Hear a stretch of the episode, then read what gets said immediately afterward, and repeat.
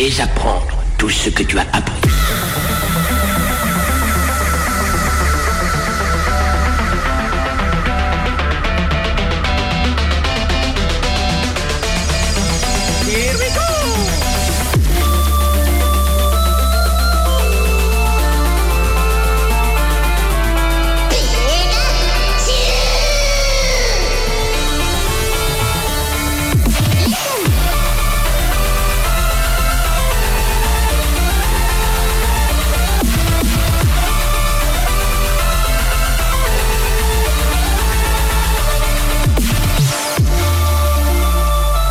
J'aime me beurrer la biscotte.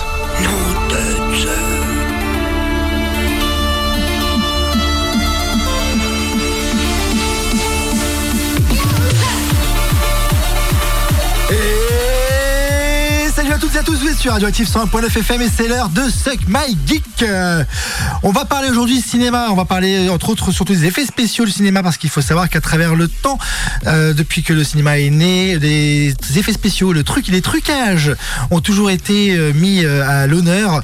Les techniciens réalisateurs ont toujours fait preuve d'ingéniosité, de, et ont toujours été plutôt plus ou moins précurseurs pour pouvoir justement faire preuve d'ingéniosité et nous proposer toujours des effets visuels novateurs avec leur temps. On va parler de tout ça. C'est un sujet qui nous a été proposé par Charlot. Salut Charlot. Salut tout le monde Ah, petit coup de pression. on, va, on va faire honneur au sujet. On va faire une heure sujet. Bah oui, t'es- toi t'es un amoureux du cinéma. Ouais. Euh, moi aussi. Et c'est vrai que les effets visuels, c'est important. Et avec nous, Sylvaine. Coucou. Hello Erwan. Ça va? Bah oui. Ouais. Bon, ça va motivé aussi par le sujet? Bah ouais, mais j'espère que Charlot a bossé parce que je presque les mains dans les poches. Attention. Oula Je, je, je- on, sent, on sent une petite pression, mais non, Ouais. tout va bien se passer, ça va aller. Donc voilà, on va essayer de retracer un petit peu l'histoire euh, des trucages, euh, l'histoire euh, des trucs et astuces euh, pour les effets spéciaux euh, du cinéma. Euh, mais on va démarrer avec un petit peu de musique. C'est Sylvain qui a préparé aujourd'hui euh, la playlist musicale et on va démarrer avec le générique de 2001, l'Odyssée de l'espace. À tout de suite.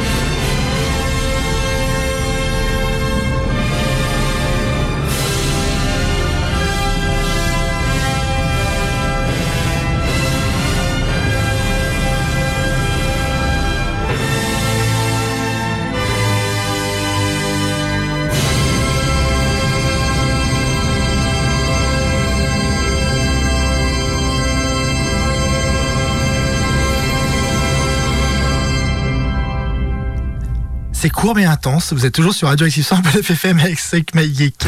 Alors vous dire quand même que ce morceau, avant d'être un générique euh, pour Kubrick, euh, c'est euh, quand même donc c'est ainsi parler Zarathustra, qui est un poème symphonique composé par Richard Strauss et qui était inspiré d'un poème philosophique de Friedrich Nietzsche. Pression Charlot. non non je déconne. Voilà. Mais je voulais quand même dire redire C'est remettre. c'est- euh, ce philosophe, non, Nietzsche Ouais, Ok, C'est ça. Non, on place pas le, forcément le ton de, de, de la discussion du jour, mais c'était juste pour la, pour la blague. Voilà, pour préciser le morceau quand même. Bon, le cinéma, c'est quand même une histoire euh, d'esthétique, c'est une histoire d'innovation, une histoire euh, d'imagination, pour toujours repousser les limites euh, de ce qu'on va nous vous montrer à l'écran, de ce qu'on va nous faire vivre, pour pouvoir nous faire encore plus voyager.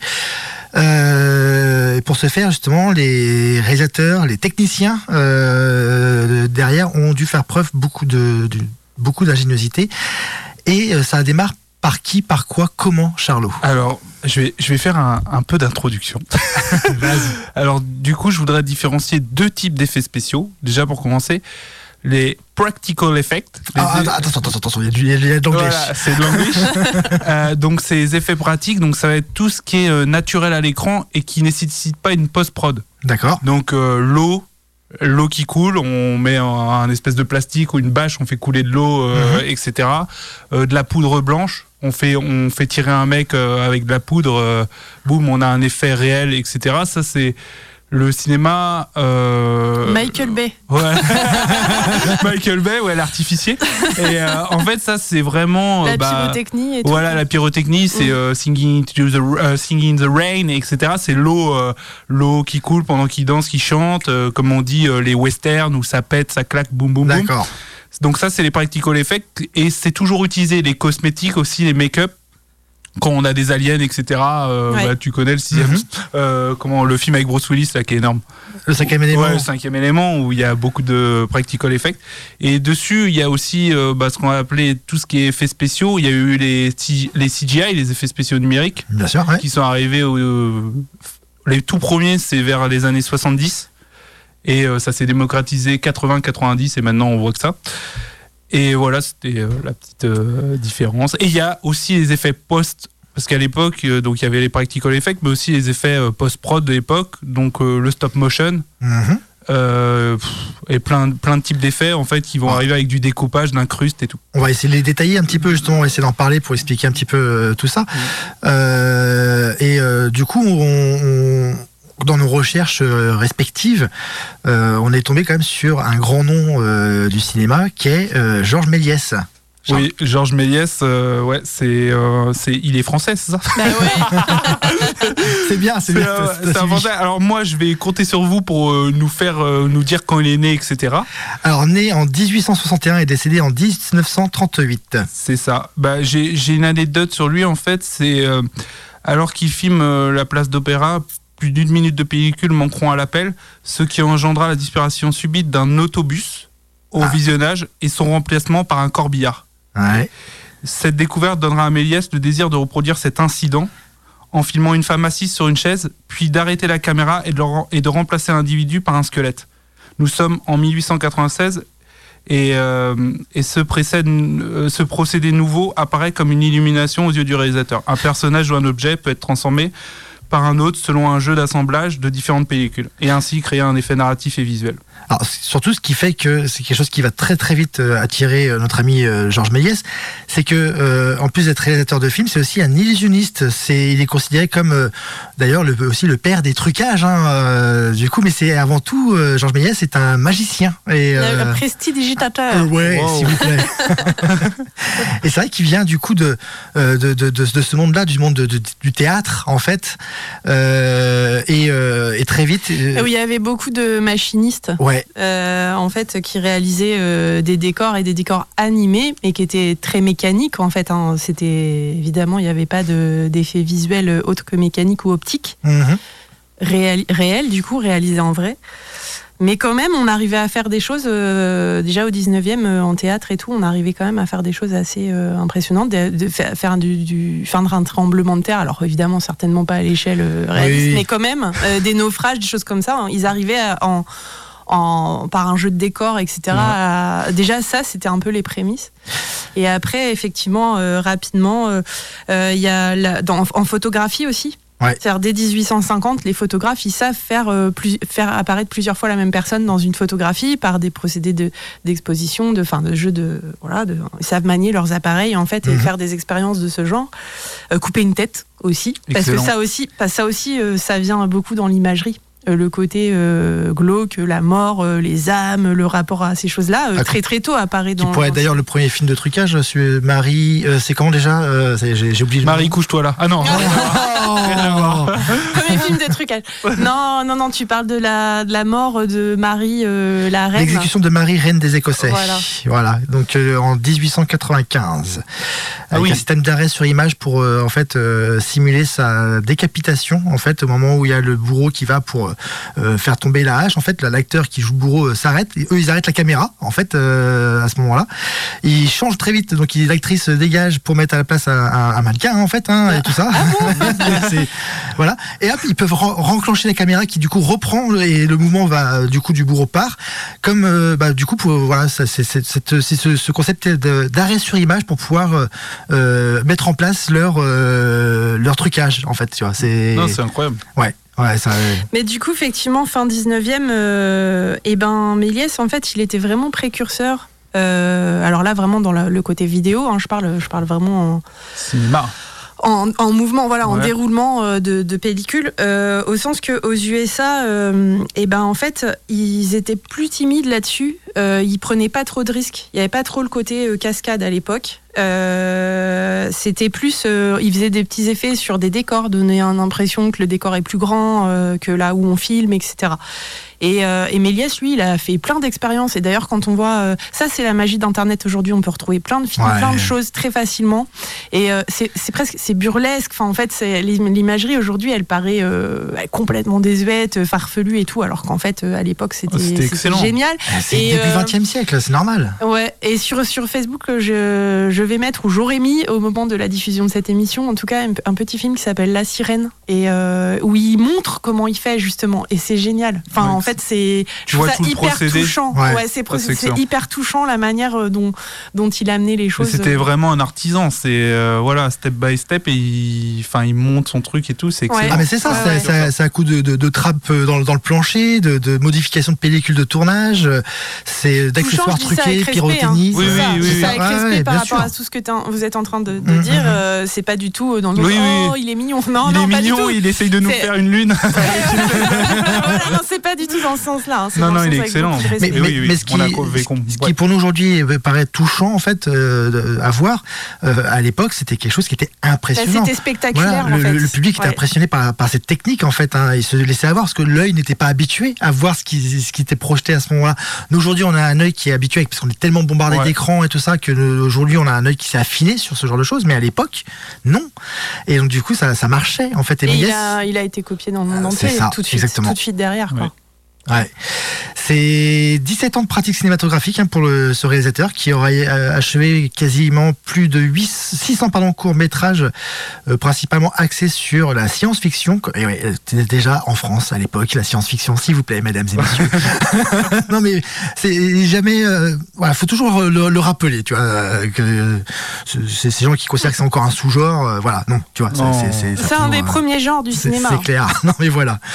Euh, mais après Méliès, où, est-ce qu'on va du coup? Alors on va, on va voir une grosse bête. Voilà, moi je fais un bond de 30 ans là, les gars. Ah ouais Ah ouais, d'accord. Bah, bon- euh, Vas-y, fais ton bon et Voilà. on- Après, vous pourrez revenir Ouais, au, voilà, au c'est milieu ça, et tout avec des techniques, mais moi je vais revenir sur un film révolutionnaire. Laisse-moi deviner, 1933 Ouais, exactement.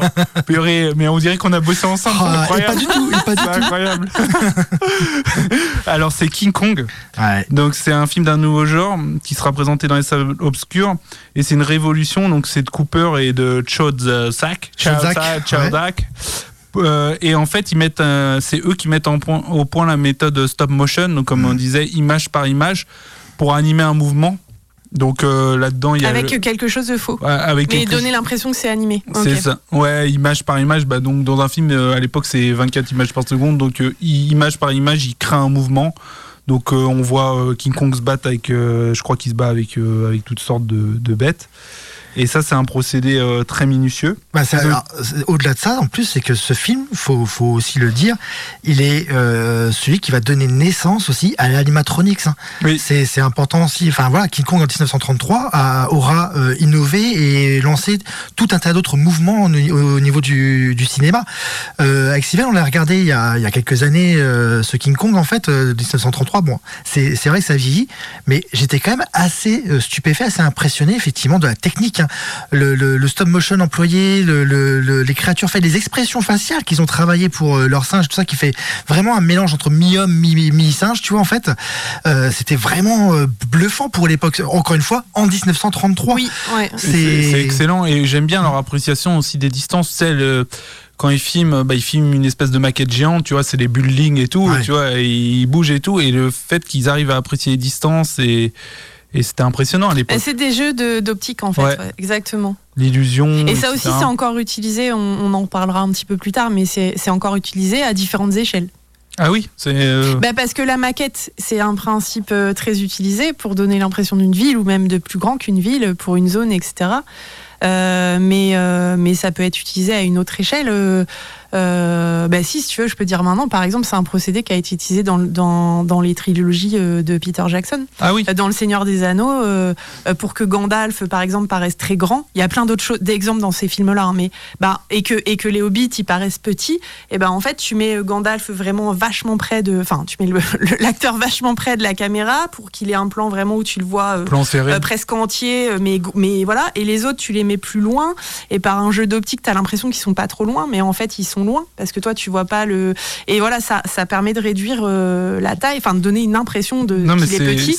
Ou alors, par exemple, dans une des scènes d'ouverture, tu as. euh, euh, tu sais, Gandalf, il arrive dans la comté, il est dans une espèce de charrette là avec Mhm. son voilà, et euh, et t'as Frodon qui va sauter dans la dans, dans, dans, dans- avec lui quoi dans le truc. Et bien en fait, euh, ce qui était à côté de McKellen, c'était très grand, le côté de ça et le côté de de C'est des miniatures à côté il de- s'appelle euh, Elijah Wood, c'était beaucoup plus petit.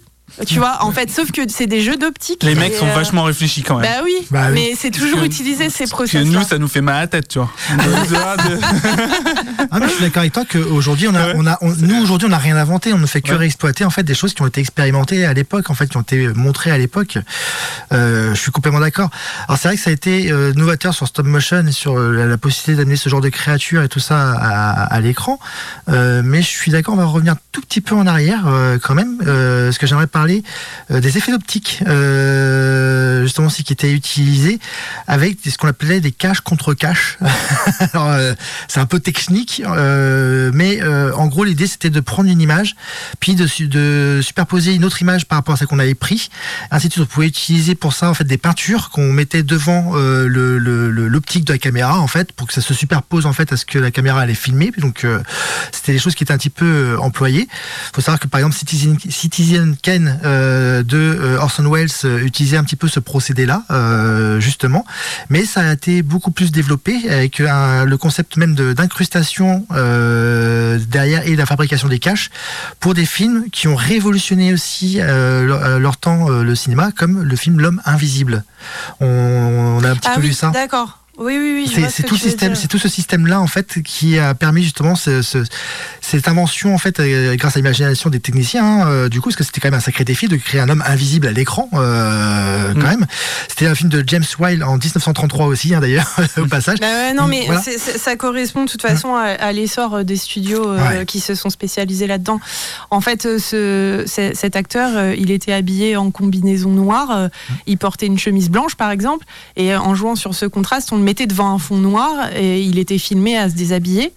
Et en fait, après, euh, on reprenait cette image-là et on l'a fondée dans un autre euh, décor. Et du coup, on obtenait un homme. euh, Enfin, c'était. Là, je, je fais ça comme si c'était coup de baguette magique. euh, Ça a demandé du travail. Mais Beaucoup en fait, c'était les prémices. Ça, il n'y avait pas le fond vert, mais c'était les prémices de, de, de comment on allait arriver à un procédé euh, comme ça. En fait, Euh, c'est C'est ça. c'était assez. Et- Ça paraissait magique, mais en fait, c'était que ça. C'était du, du, du procédé d'optique. Alors, euh, ce, ce- ce- d'ailleurs, ça, ça, on le doit parce qu'il faut quand même rendre à César ce qui est à César, non pas à, à James Donc le réalisateur, mais euh, au grand technicien John P. Fulton, euh, qui a eu recours justement à ce système très complexe de cache et contre-cache pour réussir euh, cet effet visuel. Mais cette industrie, en fait, elle s'est organisée euh, beaucoup euh, dans une trentaine d'années entre 1920 et 1950 et 1930, c'est vraiment l'essor. C'est-à-dire que tous les grands studios hollywoodiens, ils ont commencé à avoir des, des parties du studio, des départements qui se concentraient que là-dessus.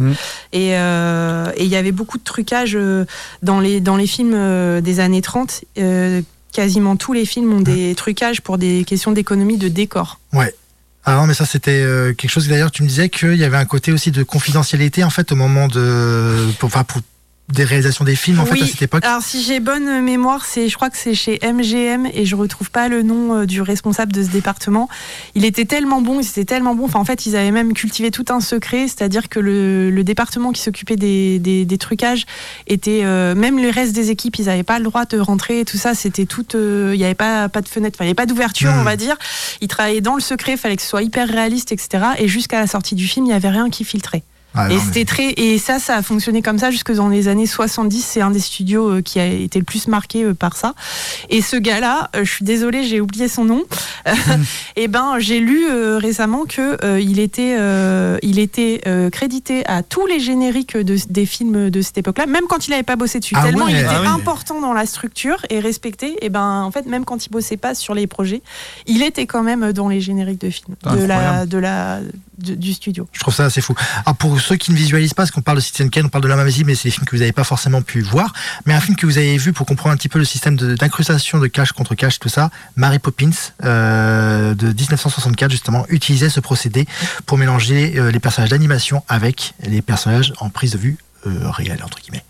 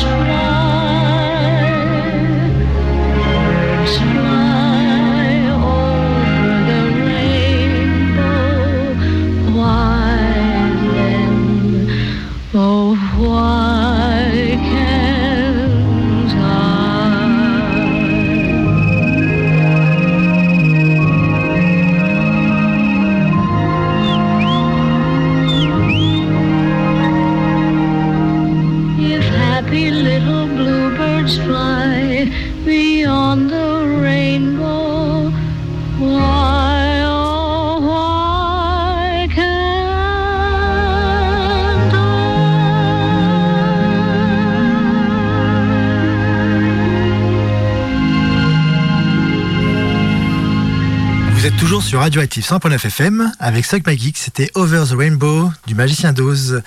interprété par Judy Garland donc euh, le- Ouais. le, le- le premier quoi Ouais, c'est ça. Voilà, c'est un très joli film, morceau. euh, d'époque aussi euh, qui utilisait certaines des techniques, notamment pour- plutôt pour les décors Mm, mm, voilà, mm. euh, qu'on vient de citer, euh, les, les, enfin, les, les techniques de, de trucage visuel qu'on vient de citer. Alors les années 1920, 1930, c'était pas non plus que du stop motion, que d'écriture, c'était aussi des techniques un peu plus fines aussi qu'on employait. Bah, en fait, on développe, euh, alors toujours en côté pratique par rapport à ce que tu disais en intro, Charles, on développe aussi tout ce qui est technique de maquillage. Le make-up. Le make-up devient hyper, hyper Impossible. important. euh, pour, pour euh, donner surtout parce qu'il y a des, beaucoup de choses au niveau du fantastique etc aussi qui se développent et, euh, et, euh, et donc pour faire des créatures ou pour donner des airs inquiétants etc à l'écran et ben on comprend assez rapidement qu'il faut euh, vraiment développer ça. Il y a un exemple qui est ultra connu qui date de 1922 qui est Nosferatu le vampire qui était une adaptation officieuse de Dracula euh, et en fait, le, le- la- le personnage, il peut être vraiment inquiétant, euh, foutre la flip, euh, et tout est dans l'art du maquillage en fait, et des angles de vue du coup adaptés, enfin la lumière adaptée au maquillage, etc., pour renforcer euh, cette impression-là. Euh, et du coup, ça, euh, bah, ça va un peu plus loin, euh, quelques années plus tard, justement, bah, en 1930, au moment de l'essor et tout, il se passe plein de choses. Mais c'est vraiment là que ça a explosé dans tous les domaines de recherche de, de Mm. ces choses-là. Et un autre exemple qu'on peut citer, c'est euh, Dr. Jekyll et Mr. Hyde en 31, où en fait, euh, alors la plupart des choses de, de ce film-là utilisent d'autres types de techniques, mais il y a euh, euh, quand le personnage boit une potion, enfin essaie un, Mhm. un truc, il se transforme en fait à l'écran devant. Et là, c'est pareil, c'était euh, utilisé alors en partie avec la technique que tu disais tout à l'heure, ils bloquaient la caméra, enfin ils arrêtaient la caméra pour euh, faire des touches et tout.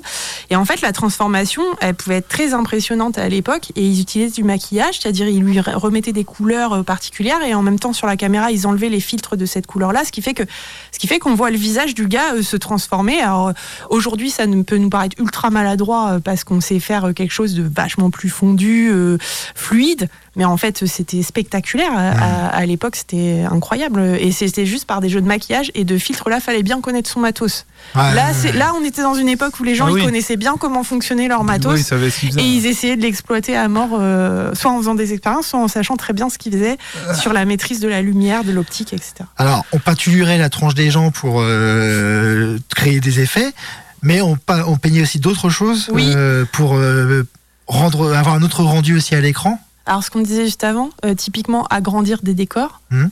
C'est-à-dire euh, quand vous filmiez en studio, euh, et ben, euh, ou quand même quand vous filmiez à un endroit précis, mais que vous vouliez donner l'impression que c'était beaucoup plus vaste Mhm. derrière la maison ou que sais-je, et ben, euh, c'était des peintures qui étendaient le paysage. Mhm. Euh, et ça, euh, ça, ça a été utilisé, euh, c'est encore utilisé aujourd'hui, mais il y a eu quand même une grosse industrie là-dessus parce que ça coûtait moins cher que de que d'aller à Hollywood. Ça a explosé ça. C'est pour ça qu'il y a eu d'énormes studios. C'est comme ça qu'ils se sont vraiment montés les gros studios. Et ça rend le côté kitsch. Là, il y a la, euh, la série, là, le- les premiers, je vous conseille, Star Trek. Là. Ah, Regardez- ouais, ouais, ouais. regardez les 3-4 premiers épisodes, c'est ça. On a une impression, on débarque, en fait, c'est, ils ont mis du sable et tout, et puis on débarque, et puis le prolongement du désert, c'est, c'est de la peinture. Quoi. Ouais. Ouais, C'est un, voilà. Et c'est un procédé euh, qui est, que- qui est connu notamment. euh, euh, Il y a des films de guerre qui, qui employaient ça, notamment parce que refaire un champ de bataille pour de vrai. Enfin, vous voyez un peu l'idée hein, Ouais. quand tout est explosé de partout, qu'il y a du barbelé de partout. Voilà, c'est pas toujours voilà. Donc les films de guerre, ils ont pu être complétés comme ça euh, sur les paysages. euh, euh, hyper altérés, hyper Mhm. euh, bombardés, etc. Euh, et puis, euh, bah, plus récent, enfin, il y a, il y a Star Wars hein, Ouais, qui a beaucoup utilisé ça et qui a été très connu pour ça.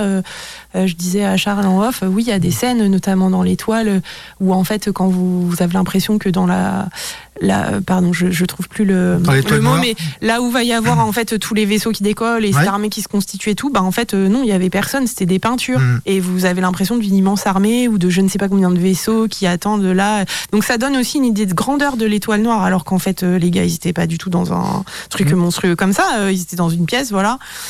Euh, Il y a ça, dans cette époque-là, je pense que on n'en a pas parlé et on va aller rapidement dessus, mais il y a ce côté euh, très kitsch qu'on connaît tous. Aujourd'hui, on voit ça kitsch et c'est toujours utilisé, mais, mais beaucoup moins, je pense. Le côté euh, film qui défile aussi, à côté d'une voiture, par exemple. Ah vous oui, voyez, là, c'est ouais. Ah oui. quelqu'un qui roule tata tata et vous voyez le paysage qui défile euh, à côté. Ouais, c'est bien euh, kitsch ça, mais j'adore. en fait, euh, Avec les gens qui tiennent le volant, qui Ouais. font des grands Ouais. gestes. Donc là, je pense qu'on avait déjà la couleur. C'était C'est peut-être un, peu, un poil plus tard, mais Ouais, voilà, dans c'est tous de les films d'Alfred. Hitchcock, ça, dans les années Ah bah, à 50, fond, truc. à fond. Il est dans sa petite Chevrolet. Ouais, ouais, ouais, carrément. Excellent. Euh, Charlotte, tu veux nous parler d'un autre euh, procédé? Ouais, c'était juste introductif pour ce qui viendra après, mais je voulais parler du rotoscope. C'est un Qu'est-ce que c'est que ce truc? C'est un gros mot. c'est super simple. En fait, c'est quelque chose qui était utilisé vraiment au balbutiement du cinéma. Mais c'est cette envie dans le cinéma, on a, on a une envie de capturer, on a la motion capture, on a envie de capturer le mouvement. Mhm. Et même dans les dessins animés, ce qui était utilisé, donc c'est euh, c'est eux, c'est je vais, ça existait avant, mais c'est eux qu'on breveté. C'est les Américains Dave et Max euh, Fletcher à l'occasion de la série Out of the Inkle. Et en fait, euh, ils ont une table transparente sur, euh, sous laquelle étaient protégées les unes et les autres. Et en fait, ils, ils ont des prises de vue réelles. Et en fait, c'est, ils font comme un décalco pour représenter le mouvement. Euh, par exemple, quelqu'un qui marche. Ah, Et par exemple, cette technologie avait été aussi utilisée pour euh, Blanche-Neige et les Sept Nains. D'accord. Pour une illusion du mouvement, par exemple, comment un cheval euh, marche, comment un cheval court, par exemple, galope, pa- pardon. Et on va utiliser vraiment pour que les pattes et tout. Mais je, je place ce truc, ça a été plus utilisé pour l'animation au début, mais ça aura une- un impact surtout dans les années 2000, quand on a utilisé la motion capture, Ouais. la capture du mouvement euh, quand les mecs marchent sur le plateau, et aussi l'expression faciale. Ah, mais de toute façon, le monde de l'animation a aussi servi à révolutionner le, le- le cinéma. hein. Donc, euh, on pourra parler de Pixar tout à l'heure, mais oui, effectivement, ça, ça, ça, ça fait sens en fait ce que tu dis. Juste une petite question comme ça, on va pas s'attarder dessus, mais juste une petite question. À votre avis, le fond vert, euh, ça date de quand? Alors, moi, je pense que c'est des années 40. Ah, bien joué, bien joué. 1940, effectivement. Moi, je savais pas du tout. Euh, bah, l'apparition du feu vert, euh, du, du, Du fond feu vert. vert. du feu vert. Voilà, donc, euh, avant, il n'y avait que le feu rouge. Donc, les-. Euh, le fond vert, effectivement, euh, en 1940, qui va du coup ouvrir effectivement un nouveau champ des possibles hein, euh, dans le cinéma. Euh, et on va avancer un petit peu parce que tout à l'heure, on a parlé aussi de, euh, de King Kong avec le stop motion et tout ça, mais aussi du coup de euh, l'animatronique. Qu'est-ce que c'est l'animatronique? Alors, c'est euh, c'est des espèces de. Comment ça s'appelle euh, Comment on pourrait dire De mannequins animés, on va dire, de, avec des circuits électriques qui vont représenter des expressions et, et qui vont être vivants, un peu comme. euh, un peu comme. Bah, on va pas. Là, on passe loin, on switch, mais et, euh, Jurassic Park, euh, voilà. Mais tout à fait. C'est euh, robotisé C'est ça, c'est ça, c'est robotisé. On va trouver ça dans les films comme Gremlins, etc. Ah, mais ça date de très très vieux, hein, effectivement. Donc euh, déjà des années euh, 1930-40, on commençait déjà à voir de l'animatronique apparaître pour créer, pour justement euh, animer des, des créatures. créatures. Ouais. Euh, et ça va permettre du coup au cinéma de de- d'exploser. Euh, moi, j'ai presque envie de faire un bond directement dans les années 70. Je sais pas pour vous dans vos notes, tu vois, Oui. mais euh, moi j'ai envie de faire un bond dans les années 70 parce que les années 70, ça, ça va marquer un vrai tournant euh, parce qu'on va se retrouver avec l'utilisation de maquettes, de sculptures euh, au cœur même de, de production euh, d'effets spéciaux. Euh, ouais, tu as parlé tout à l'heure de des, des peintures qui étaient faites dans Star Wars, mais Star Wars n'était pas que des peintures, c'était aussi des sculptures, c'était aussi des maquettes euh, qui, qui étaient Oui. faites avec l'utilisation du fond vert, euh, justement, avec l'utilisation de stop motion, avec l'utilisation de plein de trucs d'incrustation, etc., d'images. En fait, le mec, il va exploiter tout ce qu'il y a eu de fait dans les années 1930, 40, 50 pour euh, faire euh, Star Wars, euh, qui va vraiment marquer un tournant dans le monde du 7e art. hein. Ce film-là, je pense qu'au niveau des effets visuels, va marquer vraiment un âge d'or, en fait, du cinéma et du cinéma d'Hollywood. C'est, ça a été une grande claque. Et juste pour l'anecdote, je sais pas si vous savez, mais Kubrick, donc on a entendu le morceau, le tout premier morceau de, de 2001, l'Odyssée d'espace, au moment où il y avait justement cette ère du numérique qui commençait un petit peu à apparaître, à arriver, des trucages, tout ça, bah lui en fait il était surtout euh, dans le mécanique. Euh, tu en, Ouais. faisais la différence tout à l'heure en tout début d'émission, c'était très bien. Euh, parce que euh, Stanley Kubrick, lui, il voulait pas de ce truc-là, il voulait pas du numérique, il voulait pas des machins. Et il a dit non, non, mais moi je vais vous montrer comment on fait un film, en fait. Et il nous a sorti 2001, l'Odyssée d'espace, un Et- film entièrement euh, physique, euh, tu vois, enfin, c'est- ouais, qui est ouf. Il est ouf. Si vous n'avez jamais vu ce film-là, regardez-le. C'est une merveille de science, de, de film de science-fiction. Vraiment, c'est une merveille. Alors les décors dont on parle là, les peintures et tout, elles pouvaient servir, euh, ces, ces plaques-là, elles pouvaient aussi servir à cacher des fois du matériel, cacher des projecteurs, euh, des choses comme ça. En fait, ça, ça permettait d'habiller aussi dans les studios euh, et de, de- là aussi d'aller un peu plus loin dans le trucage visuel, mais euh, qui n'était pas de la prestidigitation. Là, c'était vraiment juste quelque chose de, de, bah, jouer sur les, les angles de vue pour que hop, ce soit camouflé juste où il fallait, mais qu'on puisse Mhm. quand même éclairer là, machin.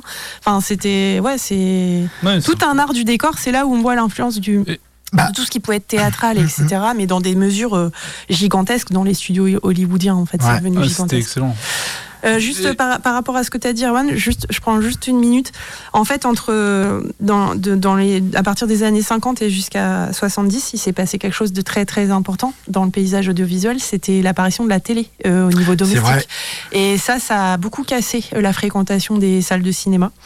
Et du coup, bah, il y a, un- y c'est clivant en fait pour les studios, etc. C'est-à-dire que par exemple, à une période où en France, on va avoir un mouvement nouvelle vague qui rejette justement le côté, euh, qui va aller filmer des vrais moments, des vrais, Mhm. des vrais décors, etc. Qui va rejeter un peu ce côté euh, technologie, euh, Mais- truc comme ça, mais en ou, même ou temps, utilisation de studios, Mais en trop même, de studios. en même temps, c'est ultra technologique euh, au niveau de la machinerie parce que les studios, en fait, quand ils étaient utilisés, on l'a vu aussi avec l'avènement du son et du muet, c'est parce qu'en fait, on centralise toutes les technologies au même endroit.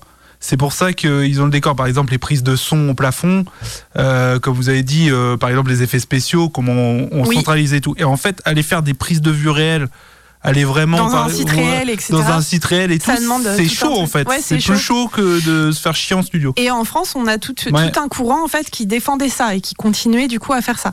Et une partie de ces gens-là, une partie de ces gens-là est devenue très connue et, et- et a fait son, son, son truc et, et sa, sa création, etc. Mais en fait, une autre, une autre grosse partie bah, s'est retrouvée à, à finalement produire beaucoup de choses pour la télé. Parce que la télé, à ce moment-là, bah faut remplir. Ah oui. Et ça a besoin d'images. Et tout était vierge. Et donc, fallait y aller. Et donc, ces gens-là, ben, souvent, euh, ils Ouais, ont ils été migrés euh, bah, vers les besoins euh, là où il y avait de la thune. Parce que la, la, la, réalité, bah, tu viens de le dire, c'était hyper coûteux. En Et- fait, les, les, les, les tournages, là, les studios hollywoodiens, eux, ils ont fait autre chose. Aux USA, c'est là où ils sont montés en flèche. Parce que eux, ils ont investi là-dedans. Ils ont décidé de lutter. voilà, de, de, de jouer la concurrence. Et donc, ils ont développé des studios de fous, de fous Oui. comme on les connaît aujourd'hui, en fait. Et, euh, et du coup, bah, la France n'a pas forcément suivi ça. Euh, pas vrai. toute la France, mais en tout cas, vrai. on va dire, on- voilà. Et du coup, bon, bah, ça, on voit hein, la différence aujourd'hui. euh, voilà, ils ont pas- eu, c'est vrai qu'ils ont eu, comment s'appelle, l'apanage de tous les films de science-fiction à partir des années euh, 50, 60, 70, Mhm. 80. Mm. Nous, on faisait du Godard, quoi. Mais comme, mais comme tu l'as. Non, mais toi, tu ris, mais c'est. C'est la scène de dispute dans une cuisine, quoi. Après, ça c'est chacun. Mais c'est beau. Non, mais sans parler, euh, sans, sans parler de d'avis ou quoi que ce soit, c'était un, c'était un parti pris, c'était un choix de continuer à faire comme ça. Comme on l'a dit tout à l'heure, Kubrick lui voulait faire autrement, mais ça, il crachait pas sur le studio par exemple, Oui. le studio qui permettait de limiter des coûts, comme Oui. tu l'as dit. Voilà. Donc euh, c'est tout un tout un truc à voir. Hein, euh, voilà. Et d'ailleurs, Spielberg commence, tu parlais de la télé, Spielberg commence à la télé avec euh, Duel, Ouais, c'est qui vrai. après Ouais, sera projeté euh, au cinéma. mais- Alors, il y a un, tr- un truc aussi, parce que les effets spéciaux, donc on- il y, a le côté tout technique euh, dont on parle depuis tout à l'heure, mais il y a aussi une chose qu'il faut savoir, c'est qu'effectivement, les effets spéciaux à l'époque étaient gérés, comme vous le dites depuis tout à l'heure, par les studios, par les réals, par les techniciens, et- et- etc. C'était vraiment quelque chose qui se faisait un petit peu sur le moment, qui c'était tout le monde était là pour concevoir, pour euh, euh, construire, etc. Mais c'était presque, comment dire, il n'y avait pas de gestion, en fait, il n'y avait pas un groupe derrière pour gérer ça. Mais avec le film Star Wars, euh, le tout premier quand il est sorti, ça va aussi donner euh, naissance à autre chose, ça va donner naissance en fait euh, à une prise en charge des effets spéciaux par les sociétés spécialisées, Ouais. comme justement Indu- Industrial Light and Magic, ILM, donc euh, fondé par Georges euh, Lucas euh, lui-même entre autres, mais c'est là qu'on va voir la naissance effectivement de ces euh, boîtes de production d'effets spéciaux en fait, euh, qui vont émerger un petit peu partout, qui vont popper un petit peu partout du coup suite à ça. Mais euh, c'est ça aussi les effets spéciaux, c'est du coup la naissance d'une euh, comment dire d'une d'une vraie stratégie Une de spécialistes, de, voilà, de gens qui vont se spécialiser dedans en fait. Voilà, et puis on va, là, on va commencer vraiment à avoir des vrais, les, les métiers de l'effet visuel, les vrais gens derrière le numérique, derrière la pyrotechnique, etc. Et tout. Là, on va avoir quelque chose qui va être vraiment euh, concentré dans des sociétés en fait. Voilà. C'est j'aime, euh, c'est, c'est excellent ce que tu dis. Et j'aime bien, j'aime bien, tu vois, tu vois, je- et j'aime bien euh, aussi la différence que les Américains font. Ils disent CGI, donc compu- euh, Computer Generated Images. Mhm. Parce que en fait, euh, donc nous on dit effet numérique, mais bon, euh, le numérique et tout, voilà, c'est trucs. Et je vous pose une question. Quand le premier effet spécial généré par ordinateur est-il arrivé? Dans quel film? Euh, par ordinateur, parce Voilà. que Tron était un gros précurseur à son Tron, époque. Tron, mais Mais avant, Le euh, premier effet euh, euh, généré par ordinateur. Ah, punaise, je, Je crois, je- je crois sais qu'on en l'a plus. dit ouais, on l'a une déjà dit. ouais. émission, en fait, et je m'en souviens pas de C'est- Westworld, Ah non. Ah, non, pas ça, mille- ça. 1973. Sérieux, c'est Westworld? Ouais. Et Ah en, ouais. en fait, ils usent, ils, ils usent d'un peu de, de- d'ordinateur pour animer, euh, en fait, pour rentrer dans l'œil d'un des protagonistes Ah, avec, euh, avec un vidéo. Et comme tu dis, après, au niveau hardcore, là, on est un bon, c'est Tron, Tron, c'est Tron, ouais. Tron qui, euh, bah, Ah, c'est- qui a pas un gros succès commercial, Non. mais qui, est- Non, qui est par non, contre euh, une prouesse euh, sur, euh, Ouais, sur euh, technique, euh, ouais. J'aime beaucoup ce film personnellement, c'est un de mes Disney préférés, Tron, euh, justement pour tout ça, pour tout les- ce culot qu'ils ont eu à l'époque. Et C'est les premiers à avoir généré une scène entière en- avec un ordi. Alors on va cesser avec un morceau de musique encore choisi par Sylvain, mais qui c'était- pour moi. De toute Euh. façon, euh, je voulais faire une surprise. Enfin, une surprise. C'est un morceau qu'on écoute beaucoup dans, dans l'émission. Mais j'ai pas pu faire la surprise que Erwan était occupé tout à l'heure à toute autre chose avec du son. Mais il a entendu deux notes, il m'a dit oui Comme ça, donc j'étais obligée de le prendre. Et ce morceau c'est celui-ci.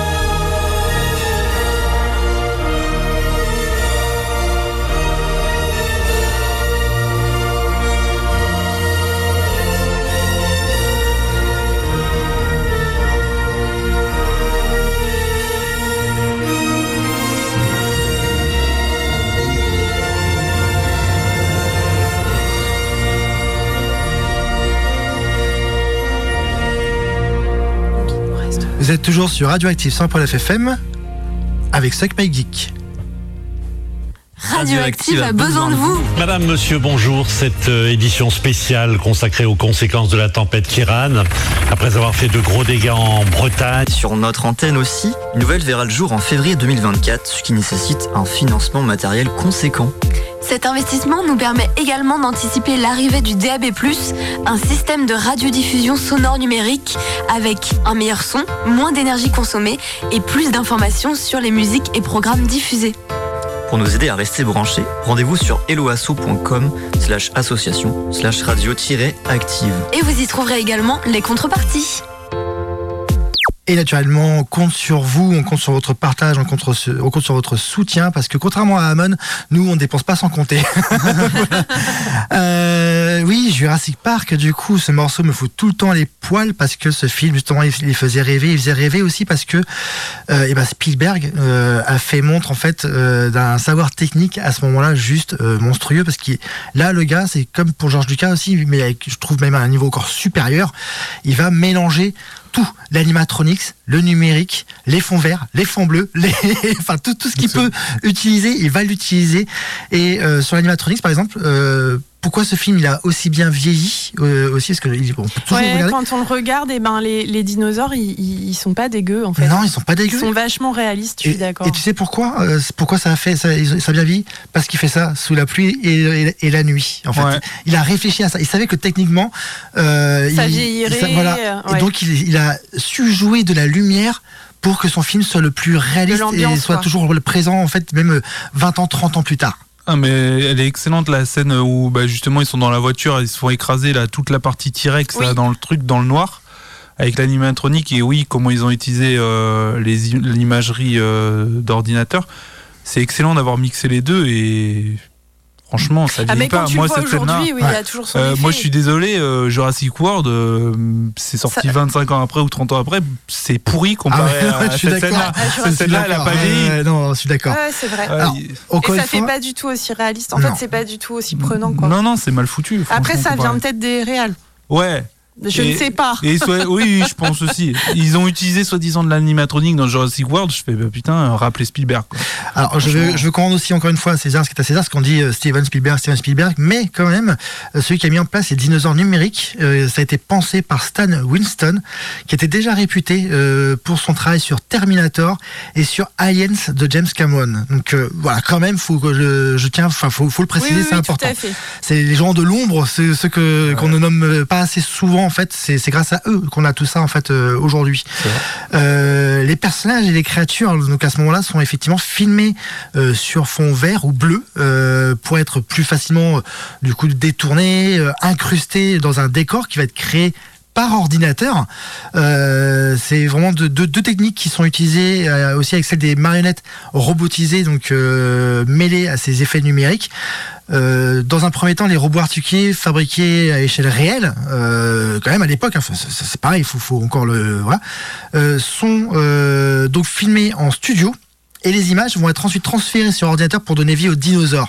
On va retrouver un petit peu les, les techniques de l'animation en fait justement. Tout ça, c'est savoir-faire de, de, de monde de l'animation.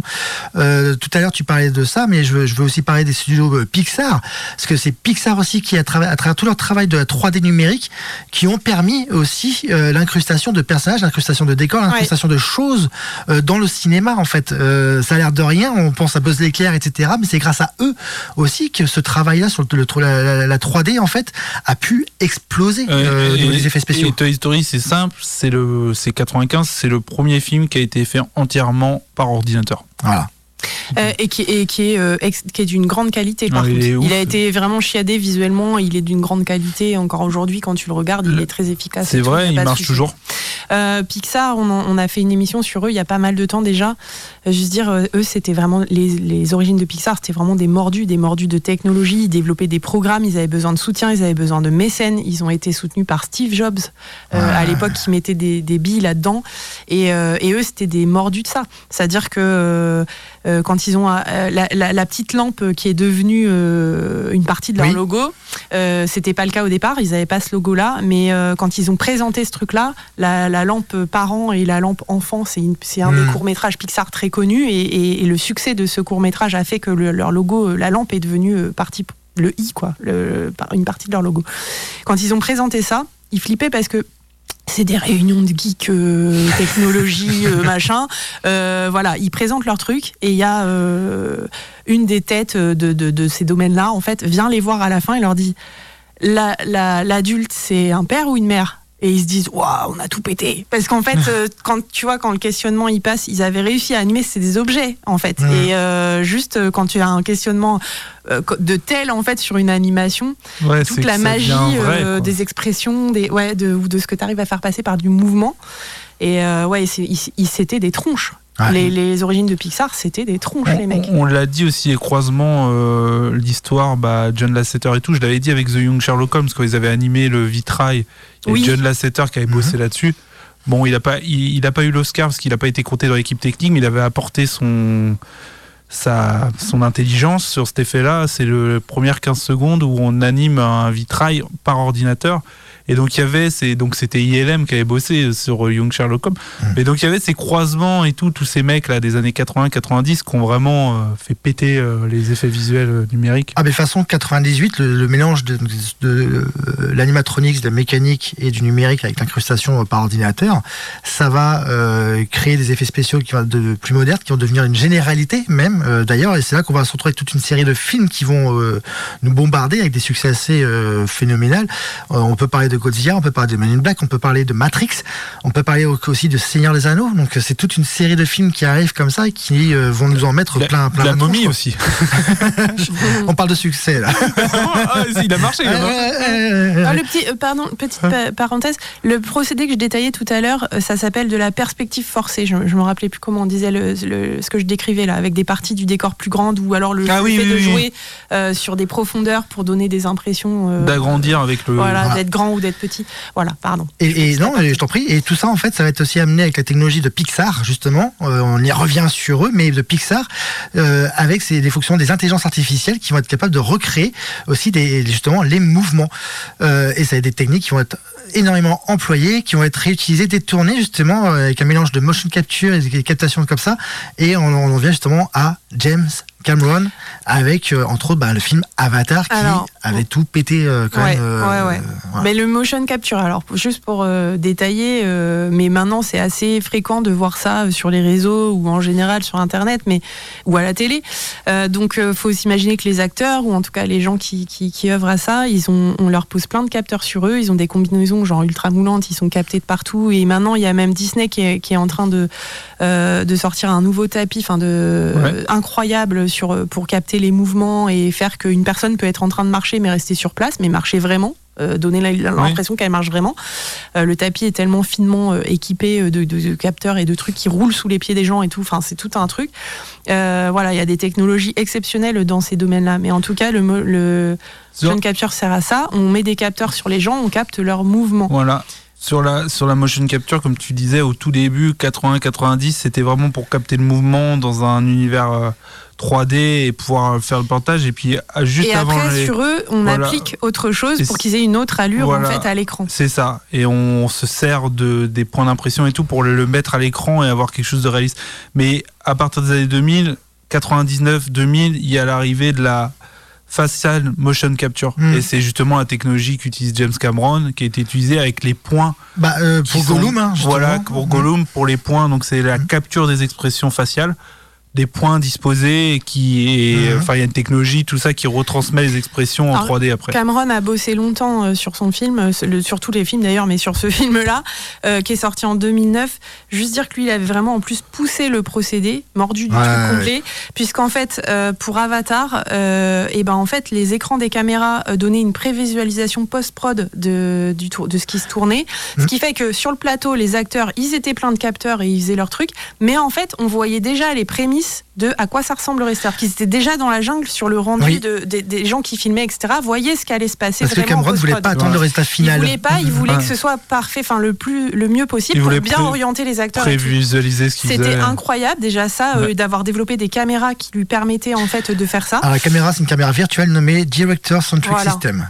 Voilà, merci. Et, et autre chose, Avatar était le premier film entièrement filmé euh, en et pour la 3D numérique. Ouais. Le premier film en live action, non Mm. Pa- Parce qu'il y a l'Orient Express aussi, 2004, non Ah oui, non. Euh, Pas l'Orient non, non, Express, non, non. euh, le film là de Zemeckis là.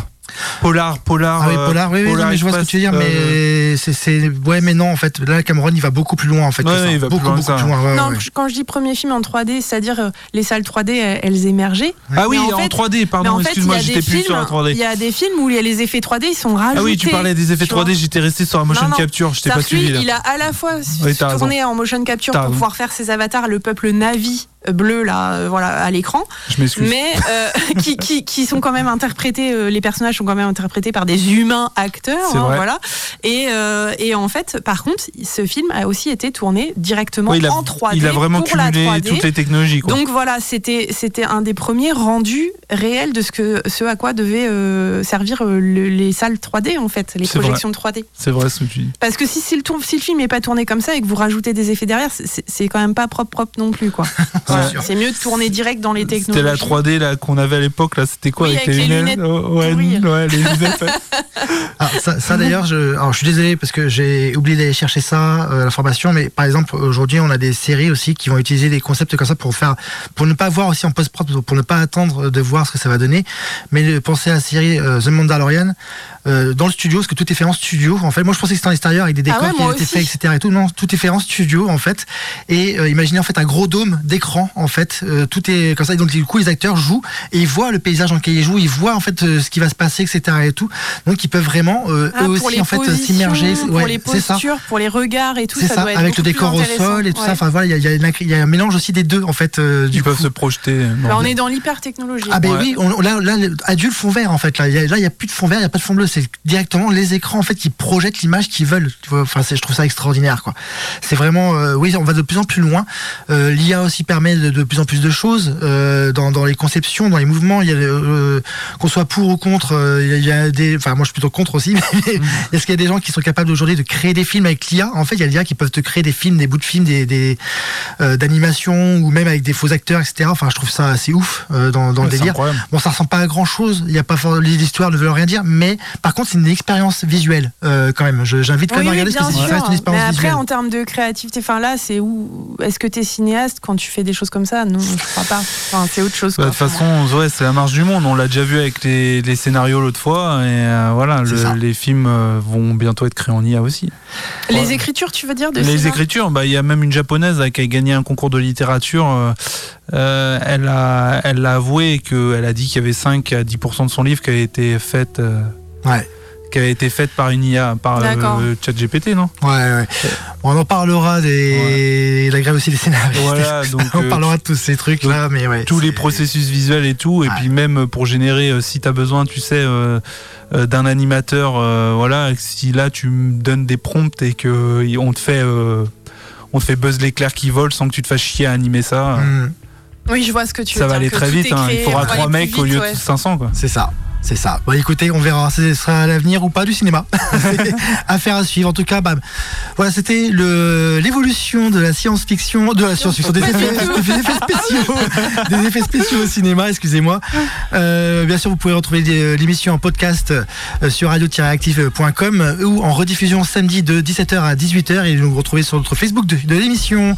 Steven, Charlot, merci à tous les deux. Euh, Merci à et on toi. se dit à la à toi, semaine à prochaine. Ciao. Bisous.